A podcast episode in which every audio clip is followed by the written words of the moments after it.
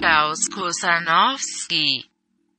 Einen wunderschönen guten Tag zusammen. Heute ist Freitag, der 20. November im Jahre des Herrn äh, 2020 und ich begrüße euch herzlich zu Julias Podcast von Klaus äh, Kusanowski.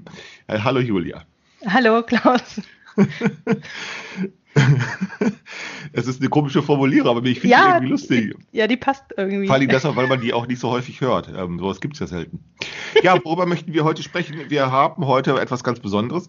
Ein, heute ein ganz besonderes Thema. Und zwar äh, hat tatsächlich äh, jemand eine Hausaufgabe äh, erledigt. Ähm, äh, ich habe äh, dem äh, Julien Simonet, ich nehme mal an, dass er sich so ausspricht, eine Hausaufgabe gegeben, über den mal über den Zusammenhang von Objektivität und Wahn Sinn zu schreiben und zwar auf eine Art und Weise äh, und er hat das auch verstanden interessanterweise, dass er sozusagen nicht so darüber schreibt, wie ähm, äh, wie, wie man das sozusagen äh, tun würde, wenn man dazu erstmal googelt, denn, denn dann wird ja genau dieser Zusammenhang von Subjektivität und Wahnsinn, der, der, da würde man ganz schnell was finden, äh, äh, Genie und Wahnsinn und so etwas und genau das hat er nicht getan. Äh, und deshalb hat er das verstanden, die Hausaufgabe. Ähm, das heißt also, er hat nicht einfach mal gegoogelt. Und über, äh, er hat nicht zuerst gegoogelt, um, äh, äh, um, äh, um was darüber zu schreiben zu können, sondern er hat sich tatsächlich einen kleinen Besinnungsaufsatz geschrieben, so ein Ausdruck, den man ja aus der Schule kennt. Äh, Besinnung. Besinnungsaufsatz, ja, also genau, da setz dich hin und denk selber mal nach. Also, ah, ne? okay. Also Mhm. der sogenannte Besinnungsaufsatz, das ist ein, ja, aus der Mode gekommen in der Pädagogik, was sehr, sehr schade ist. Hm. Denn der Besinnungsaufsatz ist tatsächlich, ähm, um sich selbst, äh, um Gedanken zu ordnen, ähm, äh, ist der gar nicht schlecht. Ist das gar nicht schlecht, weil dann wirst du wirklich, äh, weil dann, dann, dann findest du heraus sozusagen, was dir wichtig ist. Mhm, Ja. Okay. Ja, ähm, und das, was hat er gemacht? Er hat einen kleinen Besinnungsaufsatz geschrieben. Also du lässt also alles weg, du musst nicht über, du, du, du denkst nicht darüber nach, was haben andere gesagt oder was haben andere geschrieben, ähm, sondern nur, was fällt mir dazu ein? Ne? Äh, und sich dann sozusagen mal selbst zurückziehen und dann das aufschreiben. Und über diesen Text von diesem äh, Julien wollen wir heute reden. Genau. ähm, ja, und zwar, also ich, ich, ich habe mich erstmal sehr gefreut, dass es, dass es jemand gemacht hat. Und ähm, also ich habe das bestimmt jetzt so, sagen wir mal, fünf, sechs, sieben Mal gelesen.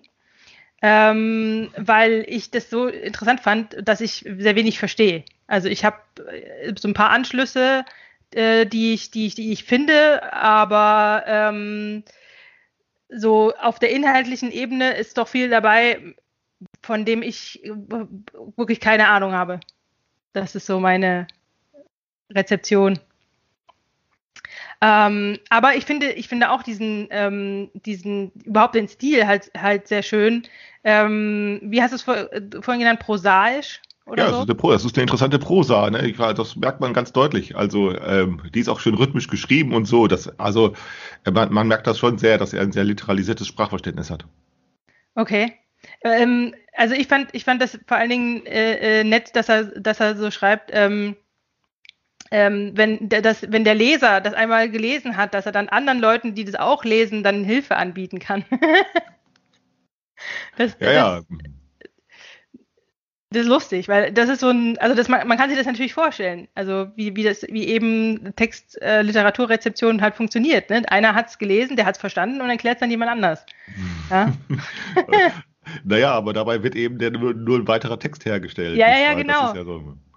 Ja, Ja, ja, das aber deswegen sehe ich da auch so einen gewissen Witz drin. Also das ist nicht so, so Mhm. ernst gemeint, sondern, also er, er, ich glaube nicht, dass er, ja, ja, das hat schon eine ganz feine Ironie, schon klar. Ja, ja. genau.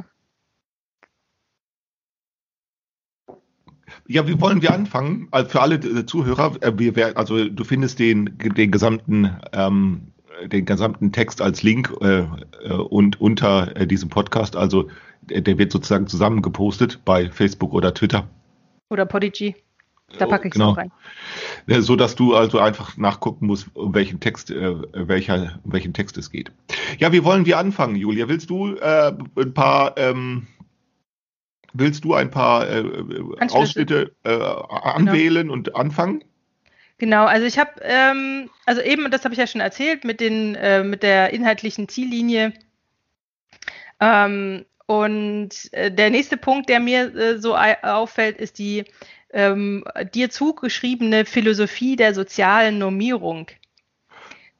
Ach so, genau. Und, mhm. Genau, und da, und da, da, damit assoziiere ich ähm, im Prinzip soziale Ordnungen, die sich bilden, soziale Tatsachen, die sich bilden aufgrund eben so einem äh, äh, inerten, selbstregulierenden äh, Effekt sozusagen. So, so würde ich das jetzt mal beschreiben.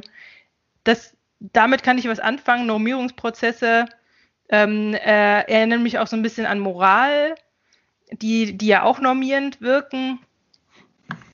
Ähm, ja, sowas in der Art. Er, hat, er schreibt es hier, ne? er, er lässt sich, also er meinte mit mich, lässt sich auf nur Objektivierungsleistungen ein, die der Normierung zuträglich sind. Ne, genau. Das ist, das sind genau, also das ist ja genau der Sinn von Objektivierungsleistungen, nicht wahr? Dass sie äh, versuchen, sozusagen irgendeine Art von Generalisierung zu ermöglichen. Mhm. Ähm, ähm, aus, äh, aus, de, aus der man dann eben äh, äh, Ableitungen vornehmen kann. Das ist Normierung. Das ist tatsächlich sozial selbstorganisierte Normierung, eine mhm. Objektivierung. Ähm, äh, und daran knüpft sich ja so diese große Hoffnung. Die große Hoffnung, man könnte sozusagen, äh, wenn man denn die, die Welt, die erlebbare Welt nur in ihren objektiven äh, in ihrer objektiven Gestalt klar und deutlich genug sozusagen erkennen könne, so die, mhm. so ist ja die Hoffnung, ja dann äh, könne man vorhersehbar äh, darauf reagieren und dann hätte man so etwas wie Naturbeherrschung. Das ist ja, ja genau, der Sinn Kontrolle. eigentlich. Ja. Was denn? Genau, Kontrolle. Genau. Genau. genau. Normierung und Kontrolle, ganz genau. Das ist ja der Sinn äh, von dieser Objektivierung. Hm. Und das funktioniert ja, also das, ähm, das funktioniert ja in der Physik äh, ganz großartig. Und, äh, aber da sieht man ja, das ist ja das Interessante, dass wir, ähm, äh, dass wir sozusagen so eine Umkehrung haben ähm, der, dem, des Zusammenhangs von Objektivität und Manipulierbarkeit angefangen, also die angefangen hatte ja diese Objektivitätsvorstellung im 17. Jahrhundert damit, dass man angenommen hatte, dass äh, die Natur selber, wenn man sie objektiviert, äh, die enthält Gesetze, die enthält Naturgesetze und das kann man nicht objektivieren. Äh, das kann man nicht manipulieren. Ne? Mhm. Das ist ja die Idee äh, der Physik. Das ist sozusagen natürlich äh, er organisiert sich selbst und schafft sich selbst und sozusagen der Mensch ist sozusagen oder der Forscher ist nur noch der, der es beobachtet und das mhm. geht mit sozusagen mit Naturgesetzen äh, von sich und ist der Manipulation nicht erreichbar. Mhm. Für, ist für Manipulation nicht erreichbar. Und dann ist passiert, dass er vom 17., 18., 19. Jahrhundert sozusagen in genau diese in, in diese ähm, in dieses Paradigma immer mehr sozusagen Gegenstände aufgenommen worden sind, die auch der, Objektivier der Objektivierung unterzogen worden sind. Zuerst sozusagen die, Leb die unbelebte Natur, so könnte man das ja nennen. Mhm. Ne, das Unbelebte und Unbeseelte, das könnte man die, die Kräfte und die, die Kräfte und die Körper nennen, also Physik. Äh, Im nächsten Schritt war dann die belebte, aber unbeseelte Natur. Das sind dann lebende Zellen. Mhm. zu objektivieren und da auch das Gleiche anzunehmen. Äh, dass man sozusagen, dass, dass das, für, äh, äh, wenn man das nun klar deutlich genug ähm, sozusagen äh, ab, abgrenzen kann, dass man das dann, dass man die Natur, dass man die Naturprozesse und damit äh, auch die Naturgesetze des Lebens ermitteln könnte. Mhm. Und nach der belebt, also nach der belebten und unbeseelten äh, Natur äh, kam dann auf einmal äh, die belebte und beseelte Natur hinzu. Die belebte und beseelte Natur, das ist die Psyche. Äh, da, wo das, und da hat man das Gleiche nochmal angenommen. Wenn man die belebte Natur äh, äh, äh, objektivieren kann, dann vielleicht auch die äh, belebte und beseelte Natur. Und so ist dann Psychologie entstanden. Das ist dann schon äh, Ende des 18. Jahrhunderts entstanden. Ähm, es hat länger gedauert, bis man sozusagen das, ähm, ich, ich habe mich damit damals damit beschäftigt, bis man das sozusagen in diese Strukturen des Positivismus äh, ein, einsortieren konnte. So hat das erstmal nicht angefangen. Also schon noch Sigmund Freud sozusagen, diese Psychologie ist sozusagen eine, die sich sozusagen, wo, wo das genau bricht, ne? dass einerseits dieser Freud äh, noch äh, der Meinung, am Anfang noch der Meinung war, ähm, äh, Psyche, also müsste sich klinischen äh, Prüfungskriterien, also der, die, die, mhm. die, die, die, ähm, die Objektivierung äh, von psychischen Leistungen müsste sich der klinischen Prüfbarkeit unterziehen lassen.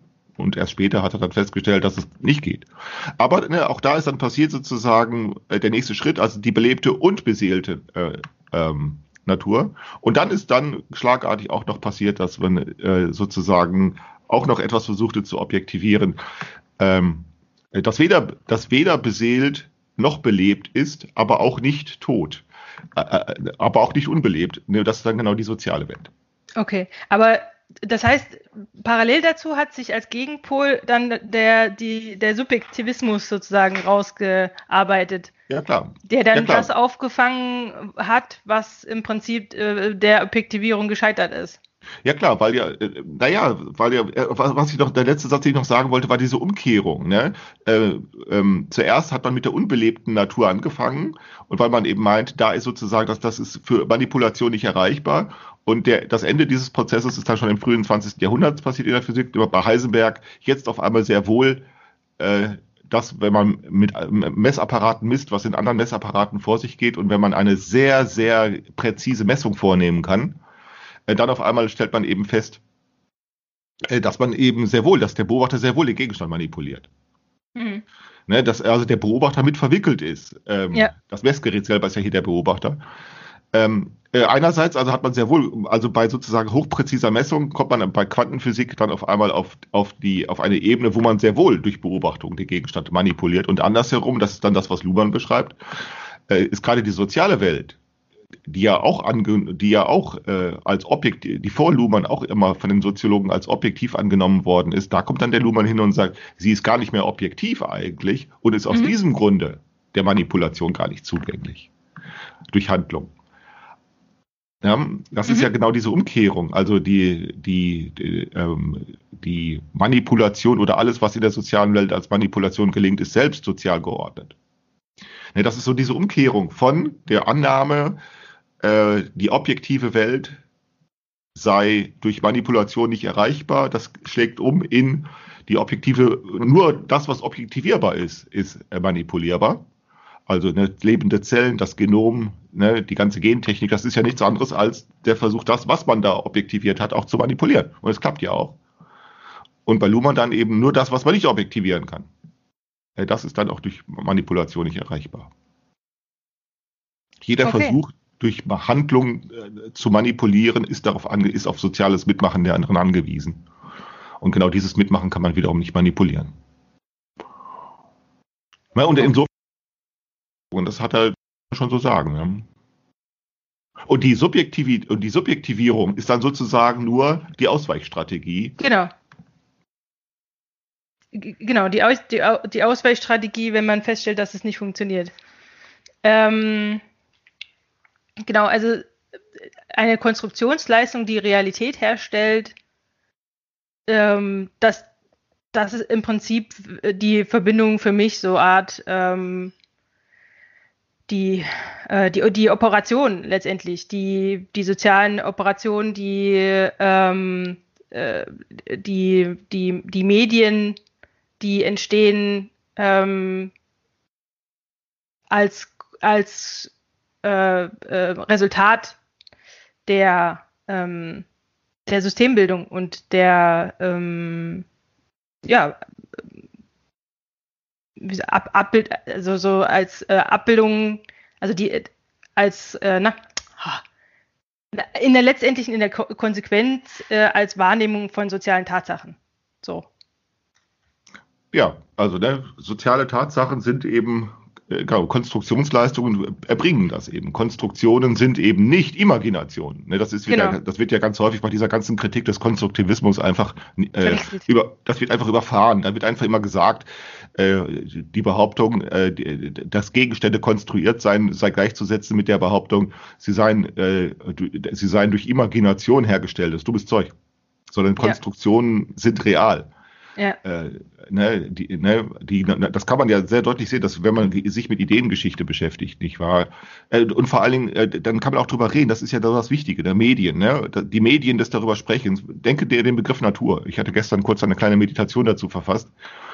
Ähm, ne, ähm, äh, wenn man sich damit beschäftigt, dann wird man feststellen, dass wenn wir über Natur reden, was auch immer wir dann sagen können, äh, und wir können ziemlich viel sagen darüber, aber das hat mit dem, was Galilei darunter verstanden hat, kaum etwas zu tun. Da muss man wirklich im, von, im, im, von, im, im Laufe von 400 Jahren mit der Diskontinuität auch der Semantik rechnen.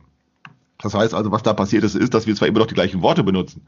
Mhm. Ne? Äh, die Worte kannst du nachvollziehen, aber die Wortwahl selber gibt dir keine verlässliche Auskunft über das Begriffene. Die Semantik hat sich geändert. Und genau das ist das, was sozusagen Forschung betreibt.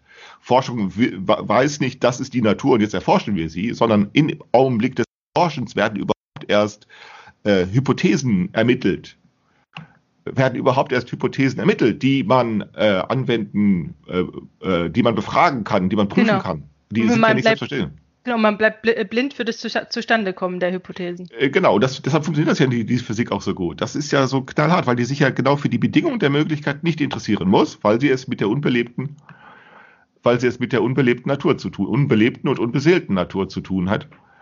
Ähm, und ähm, äh, deshalb eben differenzieren sich dann auch im Laufe der Zeit Medien der Verständigung heraus. Äh, äh, und dann sozusagen wird irgendwann die Physik äh, zugeschüttet mit ihrer eigenen Komplexität. Ja. Aber das, das, kommt zu dem nächsten Punkt, also der Wahn objektiv äh, rechtmäßiger Anschauungen, die sich in rätselhaften Prozessen ihrer Hinterfragung entzieht. Da sehe ich halt so die, ähm, die Blockierung der Reflexion des eigenen Zustandekommens in den Systemen.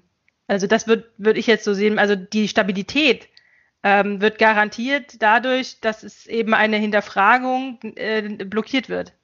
Ja, genau, weil du denn, weil ja sozusagen die, die Syntheseleistungen des Sozialen, die kannst du sozusagen nicht mehr, die kannst du nicht mehr rückgängig machen und du kannst sie auch nicht mehr überschauen. Genau. Und in dem Moment, wo du dir zwar über die Bedingungen ihres, äh, des Entstehens äh, Gedanken machst, ähm, äh, erlangst du aber noch keine äh, Informationen darüber, wie, wie, wie es anders möglich ist. Also äh, ja, genau. Also du musst halt sozusagen, ne, du kannst sozusagen diese Syntheseleistung, diese Ergebnisse, die kannst du sozusagen ihr zustande kommen, da kannst du nur, nur raten. Ja. Du, du, du kannst nur raten, und das ist ja genau die, die, der Trick, mit, der, mit dem Luhmann arbeitet, dass er sagt, du kannst eigentlich nur raten, und insofern ist es spekulativ, aber und das ist ja dann der Witz bei Luhmann, äh, ist ja dann genau der, äh, daraus, äh, daraus ergibt sich keine Wahrheit. Ne? Wenn du also, sagen wir, ne, du, du fängst an deine Rätsel, die Ergebnisse deiner Rätselratereien vorzutragen. Daraus ergibt sich keine Wahrheit, weil das ja alles spekulativ ist.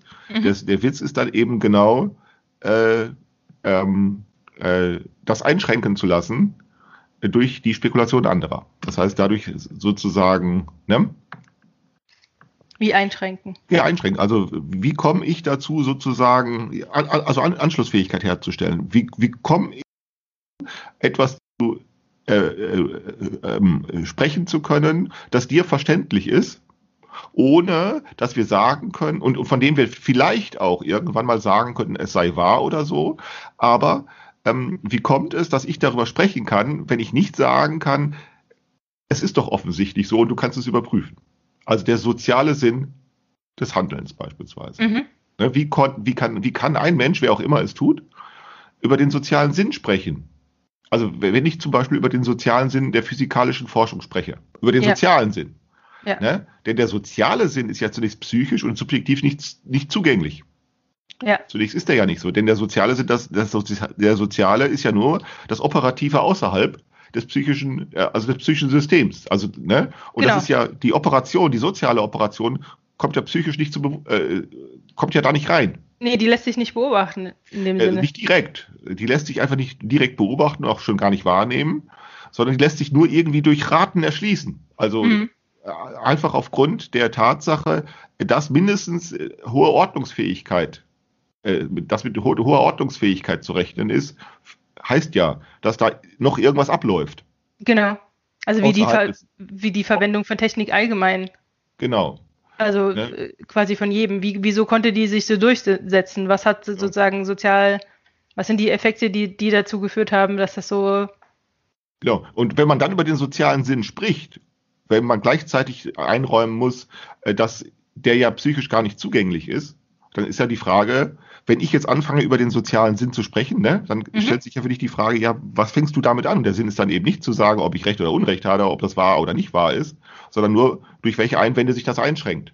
Genau, genau. Gibt es Anschlüsse, die das quasi ähnlich äh, ähm, Genau. einordnen würden oder nicht? Und das ist dann die, das ist dann die einzige Frage, die dann übrig bleibt. Genau, dann ist- wird nur die Anschlussfähigkeit getestet. Ne? Und daraus ergeben sich dann sehr wohl Ordnung. Und, und, und auch das kann eine Wahrheit haben. Kann, muss aber nicht. Aber Genau. darauf kommt es eben nicht zuerst an. Ne? Das ist das Wichtige bei Luhmann, dass es da nicht zuerst auf eine Wahrheit ankommt und auch nicht äh, auf eine Sicherheit der Urteile. Genau. Sondern eben Dass im man- Gegenteil, dass man sich auf die Unsicherheit einlässt. Genau, dass man eben nicht sagt, äh, ich, ich weiß Bescheid, mir nach, Äh, genau. sondern, sondern, naja, so Ich stammle mal, ich stammle mal etwas dahin.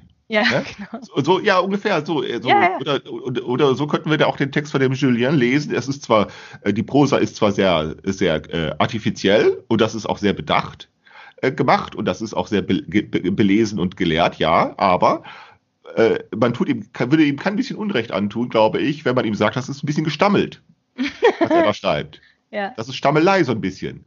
Und dann Ja, würde er, wahrscheinlich würde er sagen, ja klar. Ja, aber, aber eben muss man dann dazu sagen, es ist aber nicht abfällig gemeint. Ja, natürlich nicht, natürlich, na klar. Aber, nein, nein, nein, das ist nicht, genau, das würde, das würde er nämlich begreifen im selben Augenblick. Ja, Ne? Genau, dass das dem nicht, nicht ein Ausdruck von, von Geringschätzung oder von, genau, ja. von Zurückweisung. Genau, und, und, und darum, ähm, und wenn es eben nicht äh, gelingt, dass man dann, dann keinen Anschluss findet, ähm, ähm, dann äh, passiert halt eben, dass man halt sehr wenig versteht. Also die, die nächsten Absätze mit der äh, Aufwärtsbewegung und der, äh, mit, der, mit den Stufen der Objektivität, ähm, äh, also die Stufen der Objektivität erlauben uns höchstens eine kurze Rast. Zu verlockend ist es, niemand verzichtet auf das Weiterschreiten. Das, das ist so, würde ich sagen, so ganz grob kann ich das noch in so eine Ecke packen, ähm, äh, wie die Geschichte, die du erzählt hast von den Philosophen, die ähm, immer wieder auf die Subjektivität zurückgeworfen sind, wenn sie Mhm. keine, wenn sie keine Objektivität mehr finden.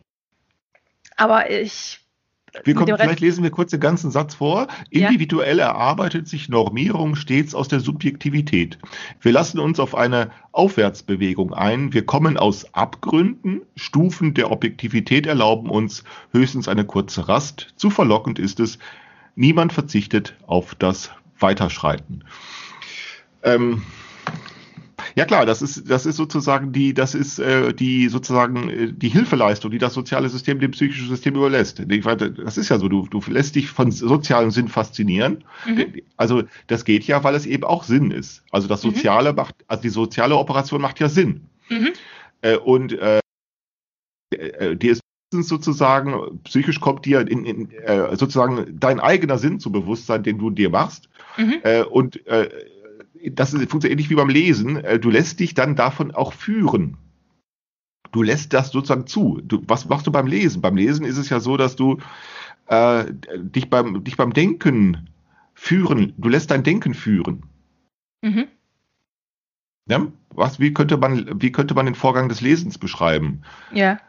Ich würde, also das, das Schreiben würde ich beschreiben, das, also den Vorgang des Schreibens würde ich beschreiben als eine Verfolgung des Denkens. Also Mhm. ich verfolge mich selbst beim Denken, indem ich schreibe.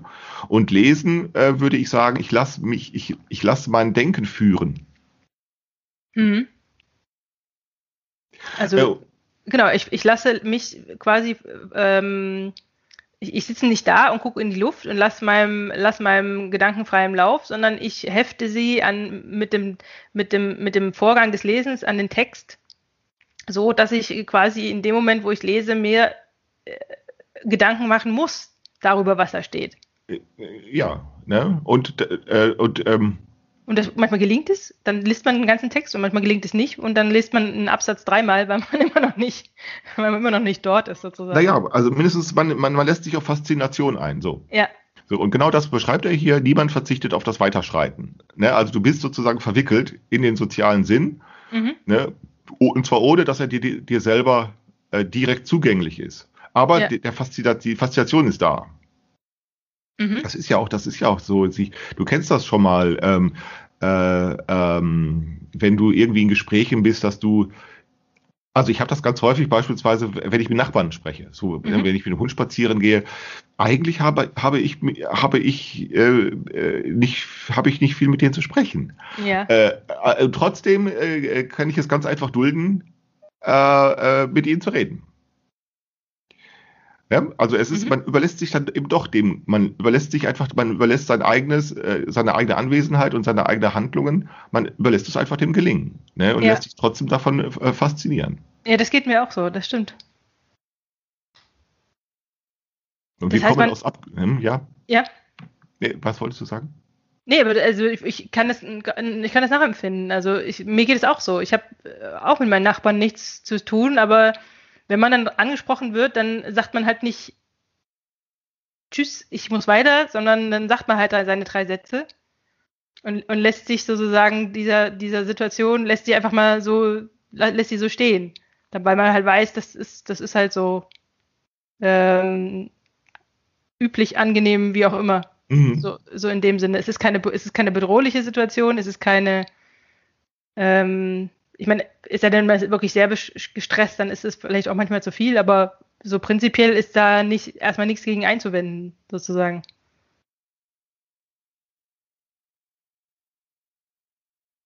Aber, ja, diese, ja. ja. nee, sag du jetzt. Ja, eine individuell erarbeitet sich Normierung stets aus der Subjektivität. Damit ist eben gemeint so diese, diese permanente Selbstanpassung. Ne, du, du, du, du passt dich sozusagen ständig selber im Ablauf der Kommunikation, dein Handeln, dein Wahrnehmen, dein Verhalten, äh, deine, deine Reaktion, du, du hast, das ist eine beständige Selbstanpassung. Das ist ja äh, auch, äh, dass das sehr gut funktioniert, merkt man ja daran, dass das, äh, dass du ja sprechen lernen kannst. Das ist ja Mhm. so eine, da merkt man es ja am deutlichsten, diese Selbst, diese, diese Selbstanpassung Ja, dass du als dass das Kind äh, ähm, ne, extreme eine extreme Lernmöglichkeit haben muss, denn du, es gibt ja keinen Sprachunterricht, nicht wahr? ja Spracherwerb genau. ist ja Sprache lernen ohne Lehrer. Ja, das ist ja ganz fantastisch, dass das funktioniert. Äh, Und Genau. das ist eben, und das vor allem, was ich immer äh, auch erstaunlich finde, äh, ist ja, dass es auch zweisprachig funktioniert und bei manchen auch dreisprachig. Du kannst ja ohne weiteres zweisprachig groß werden. Ja, Ne, das ist irgendwie schon eine Meisterleistung, wenn man sich darüber, wenn man darüber nachdenkt, dass das gelingt. Und vor allen Dingen, es geht ja auch ähm, äh, mit zwei sehr verschiedenen Sprachen. Also es ginge mit Deutsch und Chinesisch beispielsweise. ja, das genau. geht ja. Und das ist schon eine Meisterleistung, wenn man sich das vorstellt. Und vor allem faszinierend finde ich in dem Moment immer, ähm, wenn man solche, äh, äh, also wenn man Leute trifft, bei denen das, bei denen das so passiert ist, ähm, habe ich immer den Eindruck, ähm, die haben ähm, ihr, ihr, ihre, ihr, ihre, ihre Denkwelt oder so, ich weiß nicht, wie ich das beschreiben soll, weil Psyche ist ja nicht zugänglich, aber das, was, also ich habe so das Gefühl, die haben einen anderen, einen anderen Bezug zu Sprache und zu, äh, ähm, die haben dann eine, eine ein bisschen eine Distanz dazu, weil sie ja gewohnt sind, quasi, dass sich, ähm, dass sich, dass sich, dass das sich das auch ändert. Also dass man eben nicht nur in einer, äh, ich habe zum Beispiel als mal wohl meiner Mutter gesagt, das sind so, so Sätze, die man dann so als Mutter dann in so ein Büchlein aufschreibt oder so, wenn ihre Kinder Mhm. irgendwie ul- ulkige Sachen gesagt haben. Mhm. Und ich, und ich muss mal bei meiner Mutter mal gefragt äh, haben, warum denn nicht alle Menschen Deutsch sprechen. Ja. Also, ja, also so, Ja. äh, man hat erstmal so ein na na naives Ver Verständnis Ja, dafür, äh, wie, wie Kommunikation funktioniert und wie, wie Weltsehen funktioniert. Und, und dann, dann wundert man sich und sagt, naja, aber warum sprechen die denn nicht alle so wie ich? Ich meine, ich. aber das ich, ist, aber, ja, ja, das ist ganz typisch, weil solche Kinder fragen, ne, da hat man immer manchmal, wenn man drüber nachdenkt, eigentlich so naiv sind die eigentlich manchmal gar nicht, ne? Warum eigentlich, ne? Ja, ja. Nee, aber das, das, das finde ich da, das finde ich, das merkt man schon. Also Was das, denn? Naja, dass die, ich, ich, ich habe den Eindruck, Leute, die zweisprachig aufwachsen, haben ein anderes, ähm, haben ein anderes, Ver, Ver- anderes Verhältnis zu, zu, zu, zur Sprache, zur, Mhm. zur äh, sag ich mal, Objektivität der Sprache. Die sind da nicht so, die sind da nicht so, so fest. So, du, du hast das aber so gesagt und deswegen ist das auch so. Das so, kann sein.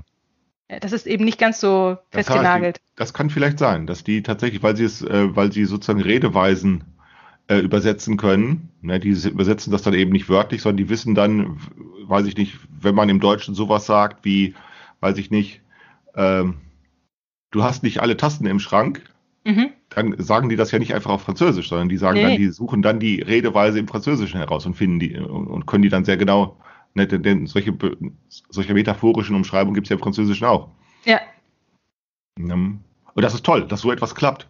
Ja, das stimmt. Das ist, äh, Also das, äh, äh, und das muss man ja auch sagen, vor allen Dingen, es ist dann ja auch, äh, was ich dann bei solchen Sachen immer so fantastisch finde, ist ja dann auch, äh, dann muss man sich ja fragen, gerade wenn das so zuverlässig klappt und wenn die, das Kleben sozusagen im sozialen Sinn, äh, wenn das äh, auch so eine, äh, das so eine, so eine, so eine, ja, so eine, so eine Wirkmacht hat, wie kommt eigentlich soziale Veränderung dann noch zustande? Das ist ja, also, ne, das ist ja das Fantastische äh, äh, dass sich ja nicht nur Sprache verändert, äh, ähm, sondern dass sich Gebrauch, äh, äh, dass sich Wahrnehmungen verändern, dass man auf einmal Dinge sehen oder hören oder riechen kann, die man vorher, die vorher nicht gesehen, gehört oder Ja, genau. worden. Das, das ist ja das Fantastische. Wie kommt dann die Veränderung zustande, wenn eigentlich der Wahrnehmungseindruck zunächst erstmal extrem imposant ist? Ja. Und ja auch erstmal überwältigend. Ne? genau. Also wann, Der- wann, wann setzt der Zweifel ein? Also wann setzt Ja, vor sozusagen der Zweifel ein, ob man es noch mit dem zu tun hat, was man bisher quasi immer schon so wahrgenommen und verstanden hatte? Denke die Hygiene, um bei dem Beispiel ne, zu bleiben. Wie, wie, kommt, wie kommt es dazu, äh, dass man auf einmal im 18. Jahrhundert angefangen hat, so, hier riecht es komisch? Mhm. Ne? Ja, ja. Also, dass man, dass diese Volksaufklärer, die sind, die haben dann, äh, äh, da sind übers Land gezogen und haben den Leuten erzählt, sie sollten doch bitte mal die Fenster aufmachen. Lüften. Lüften. Ja, Genau. Die haben, die haben den und so. Lüften beigebracht. Die haben den Lüften, weil die das nicht gemacht haben. Ne? Äh, Oder dass man äh, Kleidung äh, äh, einmal in der Woche waschen sollte oder so. Oder, oder, oder alle 14 Tage oder so. Dass man die mal waschen sollte. Weil das haben die, die haben allenfalls Unterkleidung gewaschen. Mhm. Oberkleidung nicht. Warum? Weil die sowieso dreckig worden äh, wurde jeden Tag. Ne, aber dann muss man, es Falli, es ist ja so, die Wahrnehmung ist ja so, die Wahrnehmung löscht das ja. Das Gewohnte wird ja irgendwann gelöscht Mhm. von der Wahrnehmung. Du kriegst es irgendwann nicht mehr mit. Also gerade Geruch beispielsweise. Äh, du, du beispielsweise weißt nicht, wie es in deiner Wohnung riecht. Nein, genau. Ich habe immer und, und man bekommt ja durch diesen durch diesen Konsumterror bekommt man ja äh, bekomme ich teilweise echt zu Paranoia, äh, wenn ich Leute ein, dass ich dann das Gefühl, okay, es ist alles sauber, aber vielleicht könnte es noch komisch riechen. Und dann fange ich an, äh, wie bescheuert zu lüften äh, oder oder irgendwie noch irgendeine Duftkerze irgendwo hinzustellen, weil ich weil ich Angst habe. Ähm, weil wir haben ja einen Hund und so und du weißt ja nie, äh, also wir riechen halt nichts, wir riechen keinen Hund, wir riechen Genau, gar nichts. Und Genau. ähm, Mir haben zwar auch schon andere Leute bestätigt, dass mein Hund halt definitiv nicht stinkt, aber so sicher ist man sich das nie. Ja, ja, genau. Aber da, das gilt ja nicht nur für deine Wohnung, das gilt ja auch für die Straße Ja, und so weiß, etwas. genau. Und jetzt stell dir, oder das gilt ja auch äh, dafür, wie du andere Menschen riechst, beispielsweise Asiaten beispielsweise haben manchmal, es gibt manche Asiaten, ob das Koreaner sind oder Vietnamesen oder so, aber manche möchten Europäer nicht so gern begegnen. Für die haben, äh, haben stinken wir. Ja. Wir stinken für die nach, nach Schweinefett. Wie so ein, Mir, Ja, hat das die mal ein. Brasilianer, mir hat das mal ein Brasilianer erzählt, der hier in Deutschland lebt. Ähm, äh, äh, also der ist hier nicht, der ist in Brasilien groß geworden und ist erst, erst Mitte, Mitte 20 nach Deutschland gekommen. Ähm, und der hatte gemeint, dass es, er findet es unerträglich im Sommer in, in öffentlichen Verkehrsmitteln, äh, wie die Leute stinken. ja, Ähm, weil er hatte gemeint, äh, wo er herkommt, wäre es üblich, dass man sich zweimal am Tag duscht, wenn so Wetter ist. Also die haben da quasi so ein, andere, ein anderes, für uns ist das ja sozusagen nicht normal, dass es so warm ist ähm, Mhm. im Sommer. Also wir haben ja eigentlich drei Viertel des Jahres ist es nicht so heiß. Ähm, und bei denen ist das irgendwie ein bisschen anders, da wo, wo er herkommt. Äh, ich weiß jetzt nicht, leider nicht mehr genau. Ähm, und, und da hat man halt ein anderes Gefühl dafür. ja. Und, Und er sagte, er findet es furchtbar. Er kann das, ja genau. Dann, ich meine, man kann sich daran gewöhnen, aber es ist tatsächlich so. Äh, ähm, ähm, das ist und das Interessante ist ja dann nicht, wenn sozusagen äh, der Ausländer kommt und es riecht. denn Das wäre ja, das führt ja auch erstmal zur Abstoßung, wenn der Ausländer kommt und sagt, ihr stinkt. Ne? Ja, ja, Interessant ist ja, wenn du selbst zum Ausländer wirst. Ja. Also wenn du in deinem eigenen Zuhause zum Urlaub. Nach, nach? Ur, nach dem Urlaub zum Beispiel. Also in, nach dem Urlaub ist es so, also wenn du mal so eine Woche weg warst von zu Hause oder zwei und dann zurück in deine Wohnung kommst, dann gibt's so, sag ich mal, 10 Sekunden, f- 15 Sekunden, 20 Sekunden, wo du auf einmal deine eigene Wohnung riechst. Weil, Ja, das, genau. weil, das, weil dir das in dem Moment dann wieder als ein neuer Eindruck erscheint. Aber Genau, das ist ganz, ganz schnell vorbei. Genau, und dann, dann rastet es wieder ein. Aber das Interessante ist ja genau der Au- Augenblick, ne, wo du selbst in deiner eigenen, dir vertrauten Umgebung zum Ausländer wirst. Ne? Ja. Äh, Und dann und das und das ist das unglaublich Schwierige daran. Wie kann das gehen? Und das ist äh, äh, das machen, das ist tatsächlich, das sind soziale Medien, die so etwas machen. Und deshalb kann man auch nicht solche Dinge steuern und planen und so, nicht wahr? Ähm, äh, ähm, Aber äh, was son- machen, was, was machen die sozialen Medien jetzt nochmal genau? Stellen die Die- her, dass du es nicht mehr riechst? Nee, so die, die ändern- verändern Beobachtungsweisen. Also das ist ja so, du riechst ja nicht einfach irgendwas, sondern du musst ja ähm, die, die Wahrnehmung selber, also wir, wir haben eine durch Sinnverstehen voll, vollständig korrumpierte Wahrnehmung. Wir haben Mhm. also, wir, wir können nicht etwas tun, was manche behaupten, nämlich wir haben keine natürliche Wahrnehmung. Es, Ja. Sondern weil alle unsere Wahrnehmung äh, organ, sinnorganisierte Wahrnehmung ist.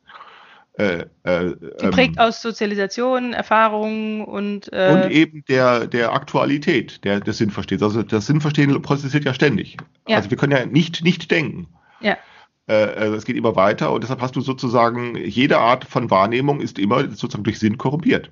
mhm, Äh, wir haben sozusagen eine sinnfreie Wahrnehmung nicht. Das geht nicht. genau. Ähm, und ähm, jetzt habe ich vergessen, was ich sagen wollte.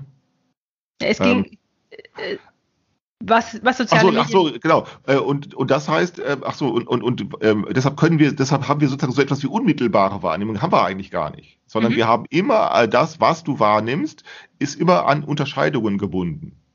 Die dir so ex entweder, die dir mindestens immer auch implizit äh, äh, äh, äh, vornimmst, aber ohne Unterscheidung können wir nicht einfach wahr. Wir können nicht unterschiedslos wahrnehmen. Das haben ja, wir nicht. genau. Aber ich meine, das ist auch, das ist auch eine Vorstellung, ähm, die, die mir immer schon sehr, ähm, äh, äh, sehr, sehr einleuchtend war, weil auch in, wenn du jetzt zum Beispiel Physik lernst, ähm, du hast und du hast irgendwelche ähm, Größen, die, die, mit denen du quasi die physikalische Welt beschreibst, Temperatur, Druck und so weiter, ähm, dann ist sozusagen äh, die Definition immer eigentlich eine Differenz zu einem anderen Zustand. Also es findet, es, es gibt keine absolute Temperatur. Die wird zwar so genannt in bestimmten Kontexten, wenn man verschiedene Koordinatensysteme hat, die sich aufeinander beziehen zum Beispiel.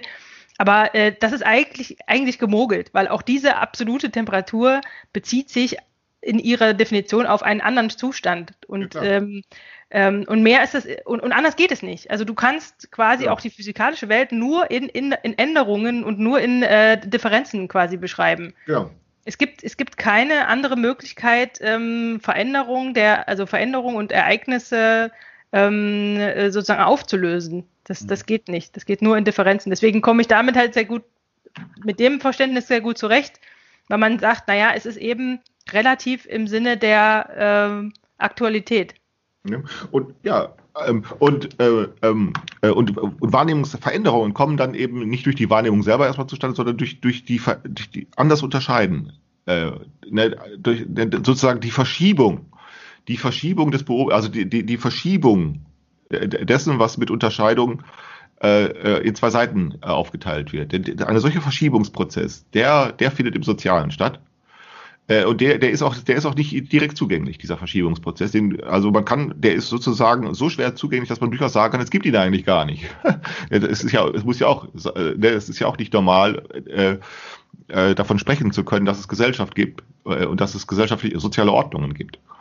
Ähm, also auch dafür muss ja sozusagen plötzlich irgendetwas hergestellt werden können, damit man das auf einmal sagen kann. Also damit man das problematisieren kann, soziale Ordnung. Warum hat man das nicht vor tausend Jahren schon getan? Ne, ist ja klar, also es muss irgendetwas dann äh, sich verändern, damit man auf einmal über solche Dinge reden kann.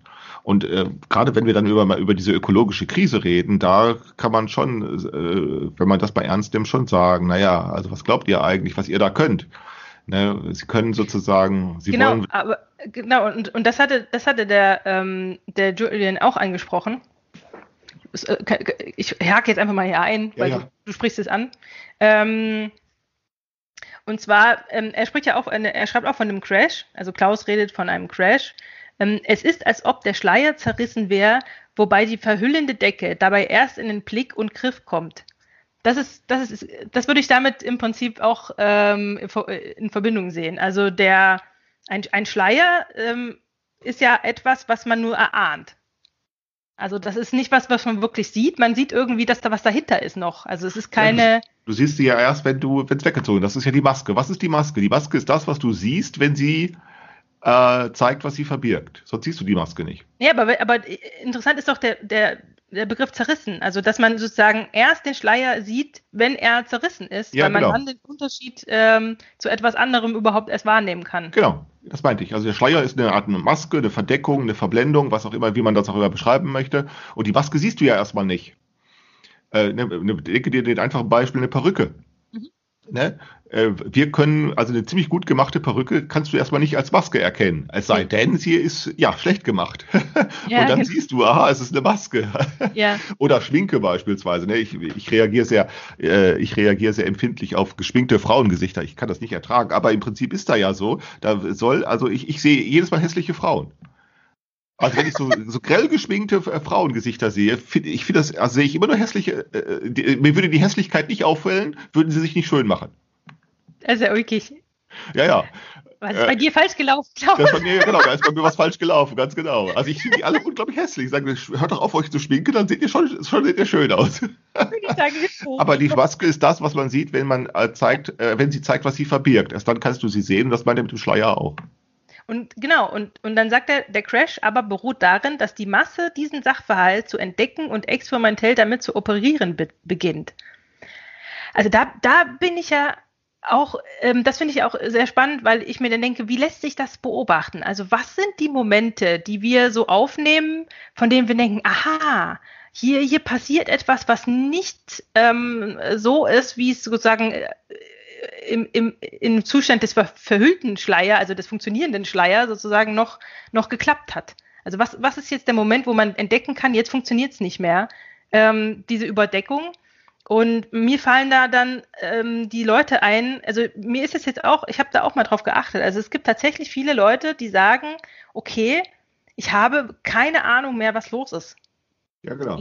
Die, die geben auf, äh, die geben den, den überzeugten Beobachter auf. Die Ja, sagen, genau. nee, ich, ich, ich habe ich hab letztens erst ein, ein, ein Video Mhm. gesehen von einem, äh, äh, von einem Typen äh, von, ähm, wie heißen die, ähm, irgendwas mit Sahne, Fischfilet, äh, irgend so eine mm, Punk, äh, linke Punkband aus Mecklenburg-Vorpommern. Und die haben, wurden gebeten von, ähm, von einer, von einer Flüchtlingsrettungs, ähm, Organisation, also die Mittelmeer, die Flüchtlinge raus, rausfischen, ähm, einen, Kommentar vorzulesen. Von jemand anders. Also äh, jemand anders hat was geschrieben und, und er sollte es nur, nur vorlesen. Äh, und dann hat er, hat er gemeint, äh, nee, das kann er nicht machen, weil das würde suggerieren, er wüsste, wovon, wovon er da spricht. Wenn er diesen, diesen Kommentar da vorliest. Und dann da sagt er, naja, dann, dann mache ich mir mal die Mühe und schreibe mal selber ein. Und dann hat er sich selber quasi einen eigenen Kommentar geschrieben. Mhm. Ähm, und indem, indem er im Prinzip äh, seine, seine ganz persönliche Bank Bankrotterklärung abgibt, so nach dem Motto, ich, ich weiß nicht mehr, wem ich helfen soll, ich weiß nicht, wo ähm, in meinem Freundeskreis Kreis, äh, äh, kracht's oder es ist es passiert was Schönes und lenkt mich ab von von von den Sachen äh, auf dieser Welt und so und ähm, und das ist dann und, und diese Form der Reflexion der Zustände, dass man im Prinzip sich gar, gar nicht mehr weiß, darf man sich über sein persönliches Glück noch freuen, weil es irgendwie so viel Elend gibt. Ähm, und, und diese Überforderung, die damit einhergeht, dass das, dass genau diese Überforderung eben das ist, was das Ganze jetzt sichtbar macht. Dass die Leute einfach aufgeben zu sagen, ich habe hier eine, eine Position, äh, in der ich irgendwas Überzeugendes sagen könnte, irgendwas, äh, was euch überzeugt, dass das irgendwie wichtig und richtig und noch irgendwas ist. So. Ja. Also das, Das ist Ja. einerseits, ja genau, einerseits der Verlust der Überzeugungsfähigkeit und andererseits die, äh, den erhöhten Aufwand, den viele betreiben, um sie wieder zurückzugewinnen. genau, die Experten. Das, ja, oder vor allen Dingen auch diese Verschwörungstheoretiker, an, an die denke ich dann erstmal. Ne? Ach so. Diese Mhm. ganzen Verschwörungstheorien entstehen ja deshalb, weil die Leute jetzt wieder äh, ganz massiv sozusagen äh, äh, Anstrengungen unternehmen, um, irgend, um wieder von irgendetwas überzeugt zu sein. Diese Anstrengungen würden sie nicht unternehmen, hätten sie nicht Das zuvor Ja. äh, genau ihre Überzeugung verloren. Ne? Das ist ja, ne? das ist ja so, deshalb wirken die ja so obszön, diese äh, äh, diese Verschwörungstheorie. Deshalb, lass, lässt, deshalb ist das auch äh, äh, dummes Zeug. Das kann man auch sagen, weil sich das nämlich ganz alles nicht ordnen lässt. Ja, sonst, Es sonst würde es ja, also es, es lässt sich halt schon ordnen, aber eben nur in einem Bereich, der sozusagen nicht, es wird nicht politisch. Ja, genau. Also es wird, es wird sozusagen diese Ordnungs, also das wird, also das wird eigentlich nur dadurch geordnet, dass jeder sozusagen irgendeine Vermutung ausspricht und jeder eine andere. Aber so kommt ja kein, so kommt ja kein kohärenter Sinn zustande. Ja, genau. Ne? Sondern jeder, jeder sagt, äh, äh, jeder sagt irgendwas anderes. Die einen, für die einen war es der Bill Gates, äh, der, der, der aus dem, der, der plötzlich und aus dem Busch, Busch heraus zuschlägt. Für die anderen war es die WHO oder die, für den nächsten sind es dann beide irgendwie, aber genau das wissen sie auch nicht. Ja, genau. Es ist es nämlich. Das ist genau das, was äh, die Verschwörungstheorie dann machen. So, die suchen sozusagen, die versuchen Überzeugungsfähigkeit wiederherzustellen. Genau. Und, Ja. und, und sie scheitern damit, aber es ist auch nicht schlimm, so ungefähr. Also es ist, Ja, weil es eben, weil es eben auch keinen Unterschied macht. Eben. Genau. Sie, sie, sie, sie teilen es mit, sie verbreiten es, man kann sich dann darüber empören und eigentlich ist es ja, auch egal. genau. Aber diese Empörung, die findet ja auf allen Seiten statt. Also Ja, das klar. haben wir ja sowohl in der, in der zu rettenden Welt als äh, auch in der nicht, nicht, äh, sich nicht politisch äh, ähm, ähm, manifestierenden Welt, dass man eben empört ist und erstmal sagt, dass alles schlimm ist. Und man würde ja, wenn man nur könnte, aber man kann ja nicht. Und ähm, genau. Und dann so, und das, ähm, um, um wieder zum Text zu kommen, und dann fängt was an, mit dem ich restlos überfordert bin.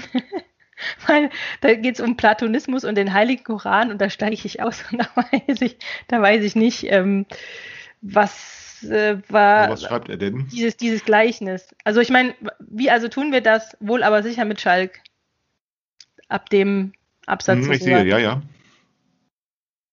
Ich will euch an etwas heranführen, wo dies generalstabsmäßig vonstatten ging. Ob schon, ob schon, nicht eingehend orientiert, geschweige denn, dass mir das überhaupt möglich wäre, ob schon ich vielleicht der Erste bin, der darauf hinweist, und zwar die komplette Verwurstung des Platonismus durch den Heiligen Koran. Ja, dieser Platonismus, ein Paradebeispiel für die Objektivierungsleistung. Naja, jetzt fängt er mit der Philosophiegeschichte an. Ja, Ähm, also ich bin über die, ich bin da, ich weiß nicht sehr genau, was diese Koranschreiber, also äh, ich, ich, ich bin darüber nicht sehr gut informiert, was diese Koranschreiber im siebten, achten Jahrhundert, ähm, äh, in welcher Weise die über den Platonismus informiert waren. Die waren es bestimmt, denn äh, das, äh, wenn sie, wenn sie Griechisch konnten, ähm, auf irgendeine Weise. Aber warum er das jetzt hier so einführt, also äh, das, ähm, ja, das ist sozusagen nicht, nicht, so- nicht so leicht Rätselhaft. nachvollziehbar. Aber, rätselhaft. es bleibt mystisch und rätselhaft. aber ich, aber äh, äh, weil davon mal ganz äh, zunächst abgesehen, diese platonische, diese platonische Tradition der Antike, der Griechen, das ist eine ganz fantastische äh, Geschichte. Also wenn man mal drüber nachdenkt, was die da geleistet haben, also äh, vor allem auch wie diese, wie diese Gelehrten gearbeitet haben. Äh, äh, und was die sich da ausdenken konnten, also diese spekulative Philosophie, ne, die, ne, das ist schon, da hatten wir schon mal, das hatten wir, glaube ich, schon mal kurz angerissen, aber ich, das ich ist schon ziemlich fantastisch. Also ähm, äh, ähm, äh, diese die, sowohl Platon als auch als auch als auch Aristoteles und es geht ja um diesen ganzen Kreis, äh, äh, also diese, dieser spekulative Kreis des des der Welt, sich Welt zu erschließen. Ähm, das ist schon ziemlich fantastisch. Also da war, äh, äh, das war eine Intelligenzleistung, äh, die, ähm, die, das wundert mich nicht, dass diese Intelligenzleistung also äh, bis nach Indien, äh, äh, äh, Arabien äh, und, und, und auch bis nach Europa äh, sich verbreiten musste, ähm, äh, weil da schon echt extrem viel Hirn, Gehirnschmalz investiert worden ist, um so etwas zustande bringen. Die Annahme also, äh, ne, dass sozusagen das, was man nicht sieht, ne, das, was man nicht äh, sehen kann, die, die eigentliche Wirklichkeit sei. Ne? Und dass da sozusagen die, die sozusagen die, äh, dass da die Welt begründet ist. Dem, was Ist das, nicht ist das diese, diese Anrufung des Geistes? Also, Nee, es geht ja um die Idee. Also es geht um die Idee, dass man äh, bei dieser, also es geht ja um die, äh, die, die, es geht um sogar ganz elementare Fragen. Also bei dieser platonischen Philosophie, so ganz elementare Frage, wie kann das überhaupt sein, äh, dass das ist? Äh, wie kann es überhaupt sein, dass ich etwas begreifen kann? hm. Ne? Wie kann das überhaupt sein, wenn, wenn ich äh, empirisch zunächst feststelle, dass ich doch in jeder Hinsicht äh, äh, unvollkommen bin? So, ne? Mhm. Äh, ich bin in jeder Hinsicht ähm, äh, äh, unzuverlässig aufgrund der Tatsache, dass ich lebe. Unzuverlässig in meiner, äh, in meiner Meinungsbildung oder in meiner Urteilsbildung. Äh, und wie kann das dann überhaupt sein, äh, dass ich trotzdem Dinge zu, zutreffend begreifen kann? Also, Aber äh, mit, dem, mit der Sünde hat es nichts zu tun. er später doch, doch, das hat was damit zu tun. Naja, klar, es hat, es hat damit zu tun, dass die sich das so vorgestellt. Was ist Sünde? Sünde ist nicht wir, äh, Sünde, also, das ist, ähm, eine andere Aus, eine andere, ähm, das hat eine andere Semantik gehabt. Also wir würden ja Sünde beschreiben als eine Fehlleistung gegenüber äh, Geboten oder so etwas, Mhm. ne? oder gegen oder gegen äh, Anforderungen, die an dich gerichtet sind, oder irgendein Fehlhandeln gegenüber anderen Menschen oder irgend so etwas, also irgendeine Art von sittliches Ja. Vergehen oder irgend sowas. Und so haben die das eben nicht verstanden. sondern sie haben sich das so verstanden, dass sozusagen die Seele, also die, also die haben das so verstanden, das ist die Abtrennung der Seele von Gott.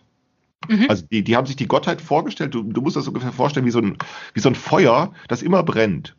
Mhm. So, und wenn du von, also ein Feuer und stell dir vor, du, oder nimm eine Kerze, ne, und äh, versuch dir mal, versuch dir mal weg zu, äh, den, den, den Kerzenwachs wegzudenken, also es brennt einfach und du, du nimmst ein Streichholz und ein, nimmst davon eine Flamme ab. Mhm.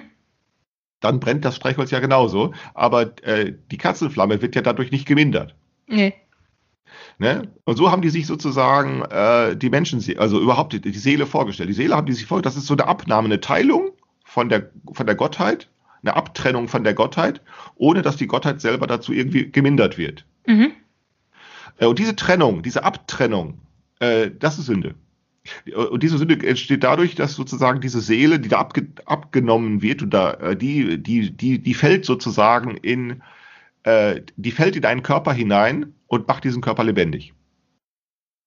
Und dadurch bist du abgetrennt. Also der Körper ist sozusagen, äh, Ah, das heißt, Sie haben sich gefragt, wie Erkenntnis möglich sei, obwohl sie abgetrennt werden vom Göttlichen. Genau, äh, in der platonischen Seelenlehre ist das eben so erklärt, dass er eben sagt, diese Abtrennung macht sozusagen für die Seele einen Gedächtnisverlust. Also in dem Augenblick, wo sie abgetrennt wird von der Gottheit oder von dem Mhm. Göttlichen und sozusagen in den Körper hineinfällt, dann wird sie automatisch sozusagen irreversibel äh, durch den Körper abgeschirmt von Mhm. der Gottheit, abge, abge, äh, abge, blockiert Mhm. und sie erleidet damit äh, einen vollständigen Gedächtnisverlust, weil das Kontinuum ist unterbrochen. Mhm. Ja, Sie er, erleidet einen vollständigen Gedächtnisverlust. Sie weiß nichts mehr über ihre Herkunft. Mhm. Äh, ähm, äh, oder fast, oder eben, so ist es dann eben so fast nichts mehr. Sie hat sozusagen eine ganz, ele, ganz elementare Erinnerung, hat sie noch behalten, diese Seele, aber nur so eine ganz schwache. Und diese schwache Erinnerung ist eben so diese alltäglichen Fähig Fähigkeiten und Fertigkeiten, die man sich selber sozusagen an sich selbst entdecken kann. Also Nee, sondern das ist eine schwache, mit der so dann die Seele anfangen kann zu lernen. Ah, okay. Zu Oh, lernen. dann Ach so, das heißt, es, ist, es, wurde zwar vergessen, aber was übrig blieb, war die Fähigkeit zu lernen. Äh, genau, also ne, zu lernen aufgrund dieser äh, übrig geblieben, auf einer elementaren Resterinnerung. Aufgrund Mhm, einer okay. elementaren Resterinnerung, die so sehr verschwommen, sehr ungenau, die überhaupt nicht bewusst ist, ne, äh, äh, kann sozusagen die Seele in, in diesem Körper, der durch, der durch diese, die Seele wird durch diesen Körper bedrängt und sozusagen auch, äh, na, bedrängt und, ähm, also die haben sich sozusagen dieses Verhältnis von, von ich denke dir ein Streichholz. Die, die Ja. Flamme frisst den Streichholz auf. Ne, die, die Flamme verdirbt den Streichholz. Ja. Äh, Und denke dir jetzt diesen, diese, äh, diese, denke dir das metaphorisch, die haben sich das genau umgekehrt gedacht. Die haben sich gedacht, dass der Leib die Seele verdirbt. Mhm, okay. Also wir würden bei dem Streichholz ist es ja so, die Seele, also das ist, das ist die Flamme. Die Flamme? Ja. Die Flamme verdirbt äh, den, das Holz, indem sie es in Asche verwandelt, also durch Mhm. Oxidation. Ne? Und die Genau. haben sich das genau umgekehrt vorgestellt. Die haben sich gedacht, äh, die, der, der Leib verdirbt die Flamme. Mhm. Mhm. Ähm, ähm, oh, das war, die haben das später die Christen dann so gesehen äh, und weshalb dann eben die, die, die Kümmerung um das Seelenheil sozusagen die Aufgabe Ah, des lebenden okay, okay. Menschen ist. Und das hat, und das hat, das haben, hat sich Platon und Konsorten da ausgedacht. Naja, was heißt Plan? Das haben die sich nicht eigentlich ausgedacht, sondern die sind rumgezogen, diese Gelehrten, und haben sich informieren lassen darüber, äh, ähm, wie in Ägypten, wie in Mesopotamien, äh, äh, in Persien, überall. Äh, die haben sozusagen Erkundigungen eingezogen äh, und haben das dann verknüpft zu einem, äh, zu einer, äh, zu einer, zu einem, zu, ja, zu einem, zu, zu einem Weltauffassung. Zu einer Welt ab. Und, und sozusagen die, die Frage war, wie, wie kann es sein, dass das Genau. so beobachtet werden kann? Genau, und dann die Seele sozusagen, ne, diese Flamme, ne, die Flamme erinnert sich sozusagen ganz elementar, ganz elementare Erinnerungen hat sie an ihre Herkunft. Und alle Lernprozesse, die sie vollzieht im Laufe, äh, indem sie in diesem Körper äh, äh, sich äh, äh, entwickelt, sind sozusagen darauf ausgerichtet, sozusagen den Rückweg zu finden zu Mhm. dieser, zu dieser großen Gottheit. Und das gelingt dann eben, so haben das dann die Christen erst ge ge gesagt, das gelingt dann erst, äh, äh, frei wird die Seele dann wieder, wenn der Körper stirbt. Wenn der Körper stirbt, tack, dann wird die Seele frei und wird automatisch wieder zu Gott geführt. Mhm. Ah, okay. Ähm, äh, deshalb hatten sie so die Hoffnung auf das Jenseits. Ne? Mhm. Ähm, und bei den Philosophen eben, bei den antiken Philosophen war das so, dass sie die, diese Jenseitshoffnung, die hatten sie auch, aber sie hatten eben schon äh, an der Arme getroffen, dass man schon im Diesseits sozusagen das begreifen kann. Aber dazu muss es natürlich dann ein höheres Menschentum geben. Also sozusagen die aristokratische Seele, die enthoben ist von den niederen Dingen des alltäglichen Daseins der erste, äh, der erste Guru quasi. Ja, so ungefähr. Ne, der enthoben, der, also ne, das ist, das sind diejenigen, die eben sich nicht um Handwerk und Handel bemühen, die eben sozusagen sich nicht mit den Kleinkram des alltäglichen Daseins beschäftigen, die sich sozusagen aus der Korruption herausnehmen. So war dann die Idee, deshalb konnten diese Philosophen als Außenseiter, die sie waren, mhm. Äh, sie waren Außenseiter, deshalb konnten die sich trotz, äh, gerade aufgrund ihres Außenseiter-Daseins äh, einen eigenen Stolz an, äh, an anerkennen, als sie gesagt haben, wir machen bei diesem, wir machen bei diesem Geschehen in der Welt nicht mit. Ja, aber wurde so das Genie geboren? Äh, das kam dann später. Nee, das, die, die hatten ja eben nicht, eben nicht, weil sie sich eben äh, nicht als sozusagen dieses, dieses Originalgenie ist ja etwas, das ist ja etwas anderes. Ähm, äh, das Originalgenie ist ja eine bürgerliche Fiktion, mhm. die ja entstanden ist, weil man die Frage, wie Neues in die Welt kommt, anders gestellt hat. Ah, da war dann Kreativität und sowas, war dann, das war dann nicht mehr Gott, Gott inspiriert sozusagen. Genau, also die, die, die, diese Antike, die hatten so eine, also die, also die hatten, äh, die konnten nur ganz schwer erklären, wie Neues. Eigentlich gab es für, für sie nichts Neues. Also in der antiken Philosophie so, das Neues, nö, etwas Neues entsteht eigentlich gar nicht, äh, sondern es zyklisch wiederholt sich all, eigentlich alles immer nur. Die hatten, so habe ich das gelesen, kaum ein Verständnis dafür, wie Neues entsteht. Kannst du Weil, dir das erklären? Naja, weil sie sich das in Zyklen gedacht haben. Ähm, aber dann ähm, müssen sie, dann müssen sie ihre Umwelt aber auch in Zyklen in Erfahrung gebracht haben. Haben oder? sie auch. Haben sie also auch. ich meine, dann hat sich einfach der, in dem Zeitraum, in dem sie gelebt haben, einfach nicht viel getan. Ja, wahrscheinlich, also wahrscheinlich. Also ähm, ich, also ich meine, wenn du, wenn, wenn du heute meine, meine Oma interviewst, also allein in ihrem Leben, was sozusagen von, von Jugend bis, bis Greisenalter sich alle sich sozusagen an, an Beobachtungsmöglichkeiten getan hat, also da könnte man heute, würde, könnte man heute nie so reden nicht überzeugt. Naja, also diese antike Philosophie, ich glaube, so habe ich das gelesen, äh, die kannte kaum ein Verständnis, das also etwas Neues. Also etwas Neues ist ja etwas, das es vorher tatsächlich nicht gab mhm. äh, und das man dann auch erstmal nicht erklären kann. So etwas kannten die wohl nicht. Da entstand eigentlich nichts Neues. Also unvorstellbar. Ja, deshalb hatten sie ja die Schwierigkeit, deshalb, das, das ist unvorstellbar. Naja, sie hatten ja die Schwierigkeit zu erklären, äh, wenn, man das an, wenn, wenn man das annimmt, wie kommt denn dann aber eigentlich eine solche Weltauffassung zustande, die sich ja, denn das war denen ja nun bewusst, die sich ja sehr wohl unterscheidet von der, von den, von der religiösen Mythologie sozusagen ihrer Umwelt. Denn diese religiöse Mythologie, die Göttererzählungen, die Erzählungen, äh, die, die, die, die Göttererzählungen, die Festlegung auf das Schicksal die Erwartung von göttlichen Zeichen äh, und diese ganzen äh, Mythologien, die sie sich erzählt haben, äh, daran haben die ja nicht mehr glauben können. Ähm, diese Philosophen, ähm, sondern sie fingen an, das zu abstrahieren. Mhm. Ja, und dann ist ja die interessante Frage, ist ja, wie, wie, wie, wie kommen warum, Sie dazu? Warum überhaupt, ja? Das nicht als etwas Neues. Ne? Äh, so könnte, man, könnte man sagen, dass das reflexiv geworden ist an der Stelle? Naja, das ist, das ist eben die Frage, warum, wie diese spekulative antike Philosophie, wie die möglich äh, geworden ist. Ich vermute ja, das hängt mit dem Schriftgebrauch zusammen. Mhm. Dass sie höhere Anstrengungen unternehmen mussten, mit dem Schriftgebrauch fertig zu werden. Sich den, Geschrift, sich den Schriftgebrauch überhaupt zu erklären, also zu sagen, ja, warum. Ja, sich zu erklären und vor allem auch damit fertig zu werden, denn das ist ja so, bei Schrift ist es ja so, du wirst ja, äh, bei Schrift wirst ja recht schnell an Dinge erinnert, die du ohne Schrift genauso gut vergessen könntest, also das Gespräch beispielsweise, nicht wahr? Ähm, denke dir eine Versammlung, eine Ratsversammlung, wo, wo nicht, wo, wo man kein Protokoll schreibt oder so etwas, oder wo, wo, wo anschließend, weder vorher noch hinterher, Brief, Briefverkehr stattfindet, sondern eine Ratsversammlung, man verabredet irgendwas. Ja, das ist fast wie nicht stattgefunden. Ja, genau, richtig, ganz genau, ganz genau. Das, deshalb waren ja auch diese barbarischen Völker äh, auch als, äh, äh deshalb waren die auch immer so unzuverlässig, weil die Ja, genau. Also äh, deshalb und deshalb waren diese sogenannten barbarischen Völker, deshalb konnten die diese Art von Staatsorganisation nicht hinkriegen. Äh, genau, es ist nämlich so ungefähr wie nicht stattgefunden, ganz genau.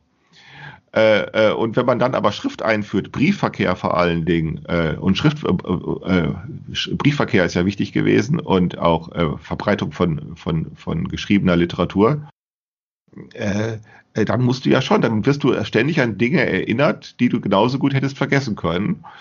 Äh, und dann verändert sich äh, ein, ein, ganzes Realitätsverständnis, weil du ja sozusagen auch, du wirst ja von Sinn, also heißt ja, sich von, sich von diesem Sinn überziehen zu lassen. Mhm. Also man schwächt sich ja auch erstmal. Ja, durch, genau. Durch Schrift. Das ist ja erstmal eine Schwächung. Weil du ja auch, weil du ja sozusagen erstmal äh, Aufwand leisten musst. Du musst nicht nur Schrift lernen, aber du musst Schrift ja auch verwalten, du musst Archive gründen, Bibliotheken gründen, du musst ja auch ähm, ähm, äh, äh, also es ist ja, also was wir uns schwer verstehen können, ist ja, dass auch die Beschäftigung mit Schrift peinlich irgendwie ist. Peinlich? Ja, klar. Äh, peinlich. Weil du, ja, weil du sozusagen an, an Dinge erinnert wirst, die du vielleicht äh, genauso gut vergessen könntest. Peinlich, Ach ja, das so. können, weil wir Ja. sind vollständig literalisiert. Ja. Äh, uns leuchtet das nicht so einfach ein. Äh, äh, äh, aber ähm, der Schriftgebrauch ist aber peinlich. Ähm, weil äh, du sozusagen, weil sie dich ja, weil sie dir ja auch erstmal zeigt, die, also der Schriftgebrauch zeigt dir ja auch erstmal, dass du ja vielleicht auch über etwas anderes hättest nachdenken können, als das, was du da liest. Und zwar deshalb, weil du, du gerade weil du es ja nochmal lesen kannst. Du fühlst dich ja irgendwie ertappt, dass du dich führen lässt von Mhm. etwas anderem. Ne? Das ist ja, du kannst ja nachlesen, du kannst es, den Satz lesen, du kannst ihn noch einmal lesen. Und irgendwie fühlst du dich dabei ertappt, dass da, dass du da etwas mit dir machen lässt. Mhm. Nee, Du lässt dich da auf, ja, du lässt dich, du lässt dein Denken führen, das ist ja eine Art von Manipulation. Du überlässt dich dieser Manipulation. Das erinnert mich an so ein bisschen damals, äh, als, als ich angefangen habe, äh, Luhmann zu lesen, weil ähm, ich habe das angefangen und dann hatte ich ja, ich habe ich hab dir das ja schon mal erzählt, ich habe dann irgendwie da diesen, so, so, so wie so einen Geistesblitz gehabt, dass das irgendwie, dass ich da, dass ich den Text als, als solchen erkannt habe, der mir ein Verständnis für soziale ähm, für, für, für Soziales sozusagen ermöglicht, was mir, was mir vorher irgendwie verschlossen blieb, ähm, weil ich mit dem, was, was ich, sage ich mal, als, als, als ähm, normaler Zuschauer und, und Konsument in, in Massenmedien gefunden hatte, me, sich mir nicht erschlossen hatte. Also ich konnte damit nie was anfangen irgendwie. Mhm. Ähm, und das hat mich auch frustriert. Und dann habe ich das gelesen und dann habe ich aber erstmal nichts verstanden. Und dann habe ich echt, dann habe ich nochmal recherchiert, womit ich es denn hier zu tun habe. Weißt du, so. Ich habe ich hab noch nicht weitergelesen. Ich habe erstmal geguckt, okay, das war ein Professor, hm, weil ich erstmal, ich, hab, hab, ich hab- ich war erstmal verunsichert. Ich war erstmal verunsichert und habe gedacht, okay, ich muss jetzt irgendwie so ein bisschen prüfen, habe ich habe ich hier jetzt mal mit was irgendwas Seriösem zu tun? Mhm. Also das waren tatsächlich so meine Gedanken. Habe ich habe ich äh, mit etwas zu tun, was potenziell irgendwie gefährlich werden könnte? Also ich, ich weiß nicht, wieso mich das so, so beschäftigt hat, aber es war, es war tatsächlich so. Und dann habe ich, dann habe ich äh, irgendwann erkannt, aha, alles klar, das ist äh, quasi wissenschaftliche Literatur, wenn man es genau nimmt. Also es findet ja, es, es findet ja im Wissenschaftssystem statt. Mhm. Und dann dachte ich, oh cool, das rettet mir den Arsch. Also wenn mir einer sagt, auf was für, für einem weirden Scheiß bist du denn hängen geblieben, dann kann ich mich ganz, ganz ordentlich aus der Affäre ziehen und kann sagen, hier, guck mal, das ist alles, das ist ganz, alles ganz harmlos, das ist nämlich Wissenschaft. Das Daran glaubt ihr doch alle, das ist doch alles, das ist doch der heiße Scheiß. Das So. ist harmlos, das ist Wissenschaft. Sehr schön. Ja, und aber ohne, ohne Mist. Also, und von daher, also wenn ich das in, in diese Ecke äh, stelle, dann kann ich es nachvollziehen. Ja, zum Beispiel, das ist genau, das wäre so eine ergänzende äh, Be äh, eine Beschreibung. Also es ist, es ist so der, also Schriftgebrauch schockiert. Ja. Äh, Also, weil es ja auch, äh, weil ich, es ist ja auch, auch erstmal eine Anstrengung. Also äh, ähm, auch, auch diese Anstrengung zuzulassen. Äh, also es zum Beispiel das, das ähm, ähm, äh, also, also mir scheint, mir scheint es nachvollziehbar, dass es äh, eigentlich eher äh, ratsam ist, also den Schriftgebrauch nicht, nicht zu betreiben. Das scheint mir äh, ratsam. Weil es, äh, ja, es ist einfacher. Ist zu lassen. Ja, genau. Also es ist, es ist die Welt, also die, die, die, die, die, die, Welt kann besser gerettet werden, äh, wenn man äh, es lässt. Äh, naja, es ist vieles einfacher dann. Ähm, äh, Ja, doch, weil, weil, naja, weil man ja erstmal die, die Konsequenzen äh, nicht versteht. Also, also ich glaube jetzt, dass es so etwas wie Analphabete Bevölkerung, so etwas gibt es nicht. Also es, äh, es wird ja immer behauptet, es gäbe irgendwelche primitiven Kulturen, die, die nicht lesen und schreiben konnten oder so etwas. Das halte ich für dummes Zeug. Ich glaube nicht, dass es so etwas gibt, sondern äh, überall dort, wo Spuren gelesen werden können, welcher Art auch immer, äh, dort ist es immer auch möglich, Spuren zu hinterlassen. Also irgendwann, wenn man Spuren lesen kann, kann man auch wissen, dass man Spuren hinterlassen kann für andere. Äh, und dann erkennt man ja im selben Augenblick, dass man damit auch täuschen kann. Ja, du, der einfachste Trick, den du ja kennst, ist, du hinterlässt eine Spur. Wie kannst du jemanden täuschen, indem du rückwärts gehst? Beispiel im Schnee. Im Schnee gehst du rückwärts und du könntest nun versuchen, derjenige, der die Spur liest, der, den könntest du täuschen, sagen, du seist in diese Richtung gegangen. In Wirklichkeit bist du in die andere Richtung gegangen. Ja. Ne, indem du rückwärts gehst. Das ist ja so ein Versuch, also mit Spuren täuschen. So. Und das ist ja, das, das ist leicht zu verstehen. Also wenn man erstmal Spuren lesen kann, dann kann man auch Spuren hinterlassen. Und dann kann man auch täuschen. Äh, und das leuchtet sehr schnell ein. Äh, äh, und dann kannst du mit solchen Spuren, ob das nun Fußspuren sind oder ob das, ähm, äh, wenn du Spuren hinterlässt, beispielsweise eine, irgendeine, irgendeine, ähm, äh, äh, irgendeine Gruppe hat sozusagen einen Siedlungsplatz aufgesucht und äh, sie hinterlassen Spuren, indem, indem sie sagen, wir sind da gewesen. Ne, Ich nehme ja an, dass irgendwelche, dass solche Nomaden ähm, Bevölkerung äh, ähm, äh, verschiedene Siedlungsplätze aufsuchen und die suchen die nicht einfach beliebig auf, Mhm. sondern da, da, da spielt sich irgendwann eine, eine, eine Routine ein, wer, wer zu welchem Zeitpunkt welchen Siedlungsplatz aufsucht. Und das geht, wenn sie ein Zeichen hinterlassen. Wer, war, wer, ist, wer ist zuletzt da gewesen? Ja. Die, die müssen sich ja nicht nur miteinander verständigen, also miteinander zu tun haben, sondern sie müssen sich auch immer aus dem Wege gehen, Ja. wenn sie Ärger haben und so etwas, sodass sie Zeichen hinterlassen. Wer war da? Und jetzt kannst du natürlich mit Absicht Zeichen von anderen hinterlassen. Ne? Ist ja klar, Mhm. um die, von denen du weißt, äh, die könnten kommen, zu täuschen. Genau. Ne, Die, die, die nächste Gruppe, die diesen Siedlungsplatz aufsucht, die findet dann dieses Zeichen und die glaubt dann, dass jemand anders da war. Und auf diese Täuschung wiederum kannst du dich ja, rea kannst du ja reagieren. Du kannst sagen, ah, es kann auch sein, dass ich getäuscht werde durch das Zeichen. Aber umso interessanter ist es doch, dass es trotzdem ordnungsfähig geworden ist. Ja, richtig, aber das ist, ja, ja, aber das ist ja genau das, das ist ja genau den Aufwand, den man dann leisten muss. Äh, äh, richtig, das ist es ja. Also ähm, ähm, äh, das ist ein äh, langer, das ist ein langer Zeitraum, äh, bis man sich so auf diese diese manipulative Täuschungsabsicht, die da ja immer eine Rolle spielen kann, äh, bis man sich darauf einlässt. Äh, Und bis dann eben genau solche Normierungsprozesse, also Schriftnormierungsprozesse sich ähm, äh, äh, vollziehen, die ja auch immer sozusagen eine Bremse einbauen. Hatten wir nicht schon mal drüber gesprochen, über diese ägyptischen Hieroglyphen? Die haben eine Schrift, die haben eine Art und Weise Schriftbetrieb, auf eine Art und Weise Schrift benutzt, die sozusagen nur für eine Priesterkaste zugänglich war.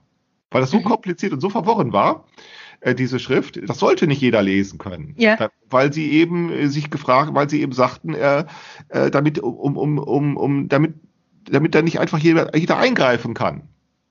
Ne, damit das eben nicht jeder versteht. Damit nicht jeder mit seiner Willkür, mit seiner Täuschung und mit seiner, mit seiner Dummheit äh, die, die, den Schriftverkehr durcheinander bringen kann. Das haben die sich eine Aha. Sprache ausgedacht, die so kompliziert war und verworren war, äh, äh, ähm, da- dass, äh, ähm, äh, äh, dass sozusagen der Schriftgebrauch eingedämmt werden konnte. Und umso interessanter ist es dann, dass die Phönizier dann kamen und dann sagen, nö, das lassen wir jetzt. Und so, sie haben Schrift so vereinfacht, unser Alphabet geht auf dieses äh, phönizische Alphabet zurück, so vereinfacht, dass das eigentlich jeder Dummkopf begreifen kann. Also die allermeisten Menschen können Schrift relativ schnell lernen. Ja.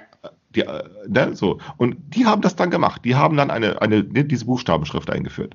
Das heißt aber auch, auch diese Abschirmung war nicht, die, diese Abschirmung äh, der Priester ähm, gegen das Verstehen ähm, war nicht tragfähig. Also Ja, weil sie ja immer, immer einen höheren Aufwand leisten mussten. Äh, ne? wie, wie Verschlüsselung. Ja, Immunisierung, genau. Sie mussten Genau. immer einen immer höheren Aufwand leisten, äh, um, die, um die Abschirmung noch zu garantieren.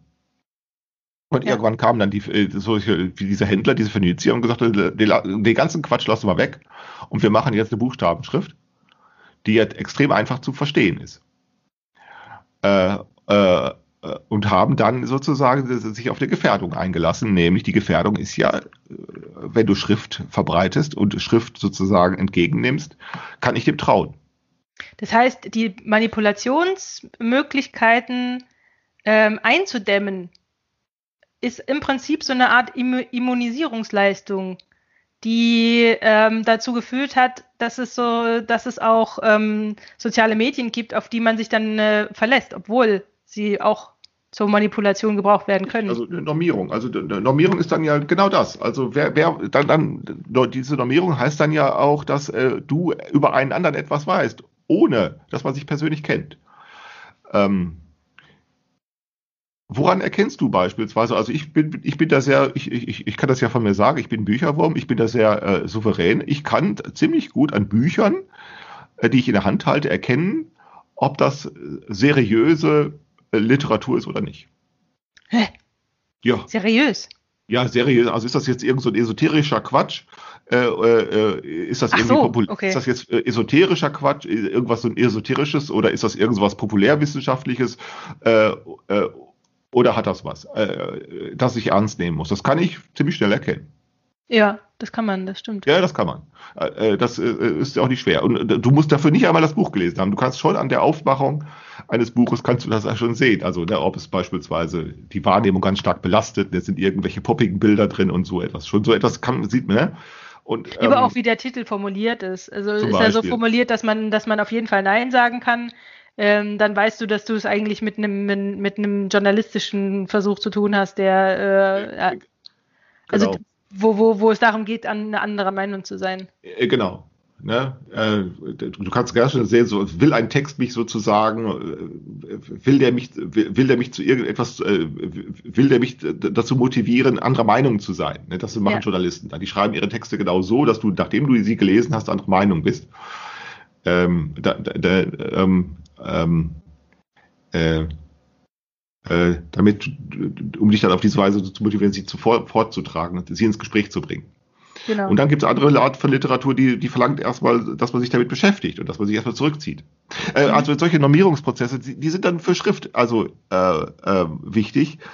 Äh, und das ist ja genau das, was man dann machen muss, also um sich sozusagen der, genau der Verwirrung, die mit Schrift in der Welt kommt, also mit Schrift kommt Verwirrung in die Welt. Äh, und äh, ähm, diese ganze antike, äh, Griech, insbesondere diese griechische äh, spekulative Philosophie, auch diese ganze platonische Philosophie, die scheint mir äh, sozusagen ja der angestrengte Versuch äh, zu sein, mit dieser Verwirrung äh, dadurch zurechtzukommen, indem man sozusagen äh, sie zunächst steigert, indem man nämlich etwas annimmt, das man mit keinem Mittel, also äh, mit keinem Mittel so einfach nachvollziehen kann, äh, nämlich zu behaupten, äh, dass das, was du siehst, nicht das ist, was es ist. Mhm.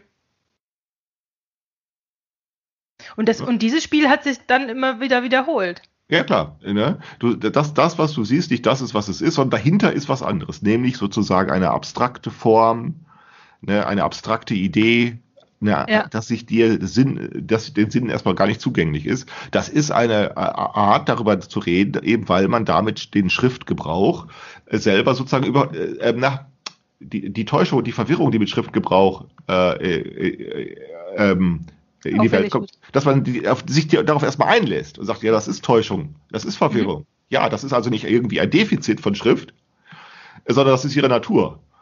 Also das ist genau das, was Schrift erstmal macht und dann sagt man nicht, ich will davon nichts wissen, sondern im Gegenteil, jetzt beschäftige ich mich damit. Und jetzt Mhm. über, überfordere ich sozusagen erstmal äh, jede Art von Verstandesfähigkeit, mit dem ich diese Annahme, diese Hypothese ist eine echte Überforderung. Jede Art von Verstandesfähigkeit, die lautet, das, was du siehst, ist nicht das, was es ist. Ja. Und aufgrund dieser Überforderung jetzt äh, voraussetzungsvoll darüber nachzudenken, weil da jetzt viele Fragen zulässig sind. Ist ja klar. Stell dir mal vor, ich, wir fangen so an, das, was du siehst, ist nicht das, was es ist. Äh, und jetzt, wenn du anfängst drüber nachzudenken, wirst du ganz schnell viele Fragen stellen. Das heißt, eigentlich ist das doch in dem Moment, wo so eine äh, Frage oder, oder, so eine Erke Erkenntnis, sage ich jetzt mal, äh, auffällig wird, ist doch immer dann der Moment, wo man sagt, aha, jetzt hat sich was getan. Also jetzt Ja, hat, genau. sich, äh, ist, äh, hat sich was geändert, es ist eine Differenz wahrnehmbar äh, oder zu vermuten oder zu erahnen oder so schummerig, irgendwie so unscharf, irgendwie so im Gespür. Ähm, und das ist die Chance dann zu sagen, okay, ich, ich ähm, versuche jetzt rauszufinden, was, was das andere ist. So, Ja, was sich geändert hat. ja. Ne? Das ist, das ist eine, eine hoch, also diese Art der, Spekul der philosophischen Spekulation, das, das kann man, wenn man drüber nachdenkt, das, das kann einen umhauen, dass die sich das getraut haben, mhm. so, ein, so eine Annahme zu treffen. Äh, zu, also ja, sich stimmt, auf die, das stimmt, das sich, ist eigentlich weil das, ja, weil das ja erstmal ein Täuschungsmanöver ist. Ja, ja, Oder genau. als solches könnte man es ja erstmal auffassen. äh, Du aber auch siehst, eine, eine Selbst, also eine Selbstenttäuschung. Also, also es ist ja nicht eine Täuschung im Sinne von, ich täusche jemand anderen, sondern ich enttäusche mich erstmal selber. Auch. Ja, sicher. Sicher. Da- Das, das, ist, das ist, die haben ziemlich viele Hausaufgaben machen müssen. äh,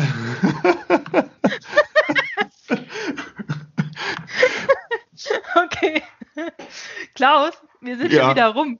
Und Ah. ich finde, das ist ein schönes, das ist ein schönes Stichwort. Wir müssen mehr Hausaufgaben machen, Klaus, ja, um uns selber zu enttäuschen.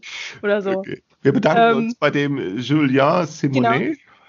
Der- Vielen Dank für die Hausaufgabe und ich bin jetzt dabei, meine zu anzufertigen. Genau. Alles klar.